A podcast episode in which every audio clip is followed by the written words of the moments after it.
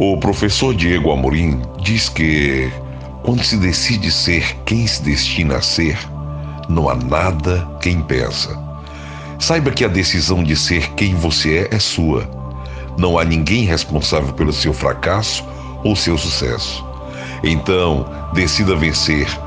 Decida ser uma pessoa de exemplo. Decida por seu sucesso, seja ele qual for. Seu destino depende de suas decisões e das ações advindas dela.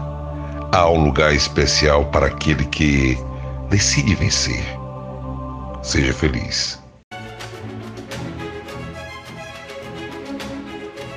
Gostou do conteúdo? Então curta e inscreva-se no canal Lidero no YouTube.